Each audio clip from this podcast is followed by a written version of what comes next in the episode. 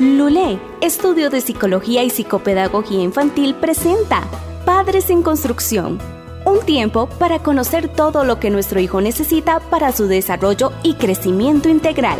Todo en psicología y psicopedagogía para niños. Instrucciones para los padres y consejos.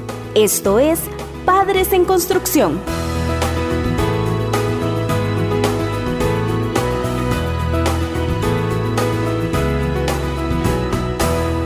¿Cómo están? Soy Pami Umaña, yo soy psicóloga, psicopedagoga y especialista en niños. ¿Quieres enseñarle a tus hijos a compartir? Yo sé que a veces esto es súper complicado, ¿cierto? es siempre el pleito eterno entre los niños, sí, entre los hermanos sobre todo, que no comparten, que no les gustan, entre los hijos, los hijos únicos, que no comparten, que no les gusta. Esto es una situación de todos los niños.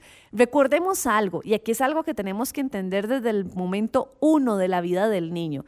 Cuando los niños nacen, el niño empieza a crecer y siente, porque todo era para ellos, siente un mundo egocentrista. Y llega un punto en la vida, su año, año y medio, que creen que el mundo gira a su alrededor.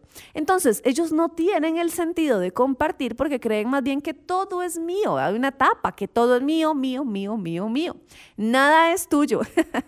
Desde ahí empieza la etapa de compartir. Es importante, ya sea que tú tienes hijos o que tú tienes un hijo único, este, que, sea, que tienen hermanos o, o, es único, es importante que empieces a trabajar en esta área. Es importante que hagas estos tres consejitos. Número uno, Acá lo que podemos hacer es empezar a seleccionar, bueno, hay momentos donde vamos a compartir. Como papá, ¿qué puedes hacer?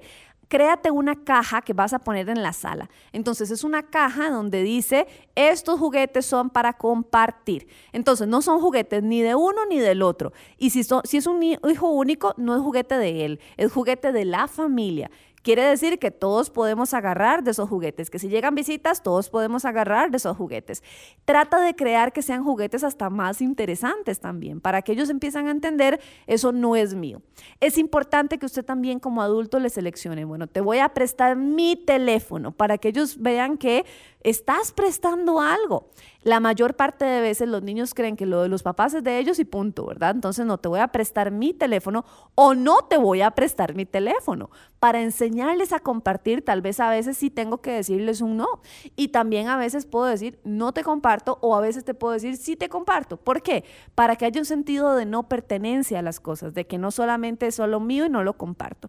Y como tercer punto, para ayudarles a compartir, lo que puedes hacer es siempre crear el hábito de poder regalar. Una vez que siempre ingresa un juguete a esta casa, siempre tiene que salir un juguete bueno para afuera. Y es un hábito que ellos empiezan a entender y decir, bueno, sí, yo estoy compartiendo, aquí entra pero sale también, nunca me acumulan las cosas. Y eso es importante para que tú empieces a fomentar esa cultura del compartir en ellos. Y vas a ver que la generosidad se va a desbordar de tu casa y va a ser algo extremadamente lindo el cómo tu hijo va a lograr aprender este tipo de cosas. Así que a ponerlo en práctica. Chao. Esto fue Padres en Construcción. Todo lo que los padres debemos saber para que su hijo crezca y se desarrolle bien. Psicología y psicopedagogía para niños e instrucciones para los padres y consejos. Esto fue Padres en Construcción.